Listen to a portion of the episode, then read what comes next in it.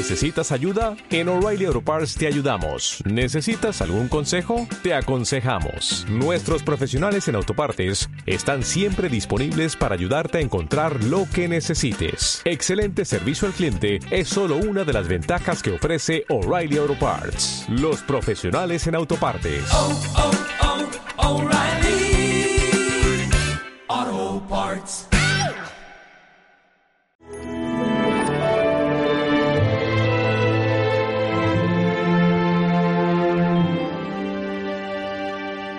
Amarás al Señor tu Dios y al prójimo como a ti mismo.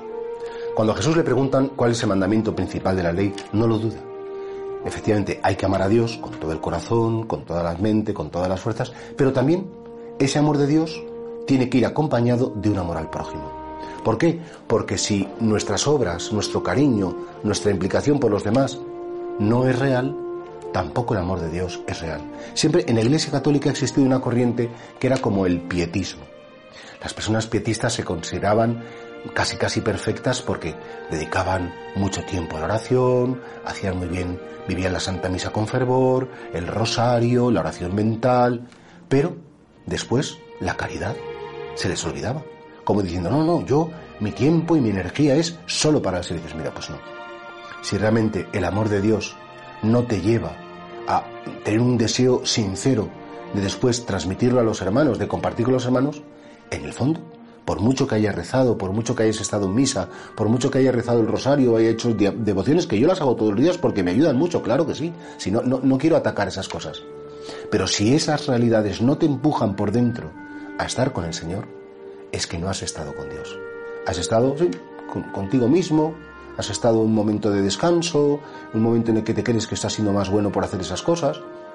Nosotros rezamos porque lo necesitamos. Rezamos para corresponder al amor de Dios, pero efectivamente el Señor Jesús quiere vincularse con todos los pobres. Dice, tuve hambre, me disteis de comer, tuve sed, me disteis de beber, estuve desnudo.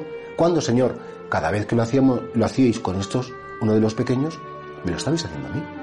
Por tanto, porque el amor de Dios sucede en el corazón de los hombres en el sentido de que hay que salir al encuentro del corazón de los hombres para amar a Dios en los hombres. A Dios se le puede amar en la creación, está en la creación. A Dios se le puede amar en los sacramentos, por supuesto que Dios está maravillosamente en la Eucaristía, en la penitencia, en el bautismo. Pero a Dios también hay que amarlo en el corazón de los demás, en sus debilidades, en sus proyectos, en sus sueños, en sus ilusiones. Y por tanto, claro, cuando a Jesús le preguntan qué es lo más importante, saber amar a Dios, y ese, esa sabiduría del amor divino tiene que suceder en el corazón de los hermanos, y especialmente de los más defectuosos, de los más torpes, de los más impertinentes, de los que más pues, nos pueden caer mal incluso. Qué difícil, qué fácil es amar al, simpático, a la persona que me cuida, y qué difícil es amar al agrio, a la persona que siempre me está recordando mis fallos, a la persona pues, pues, que me escuece mi trato con él. Y vamos a examinarnos hoy y saber si realmente nuestra vida de piedad, nuestra vida interior, nuestras oraciones, si todo eso, en definitiva, es el espacio donde también encuentro esa frase del apóstol San Pablo que decía, el amor de Cristo nos surge. Entregarle a los demás es lo más bonito y lo más importante que podemos hacer.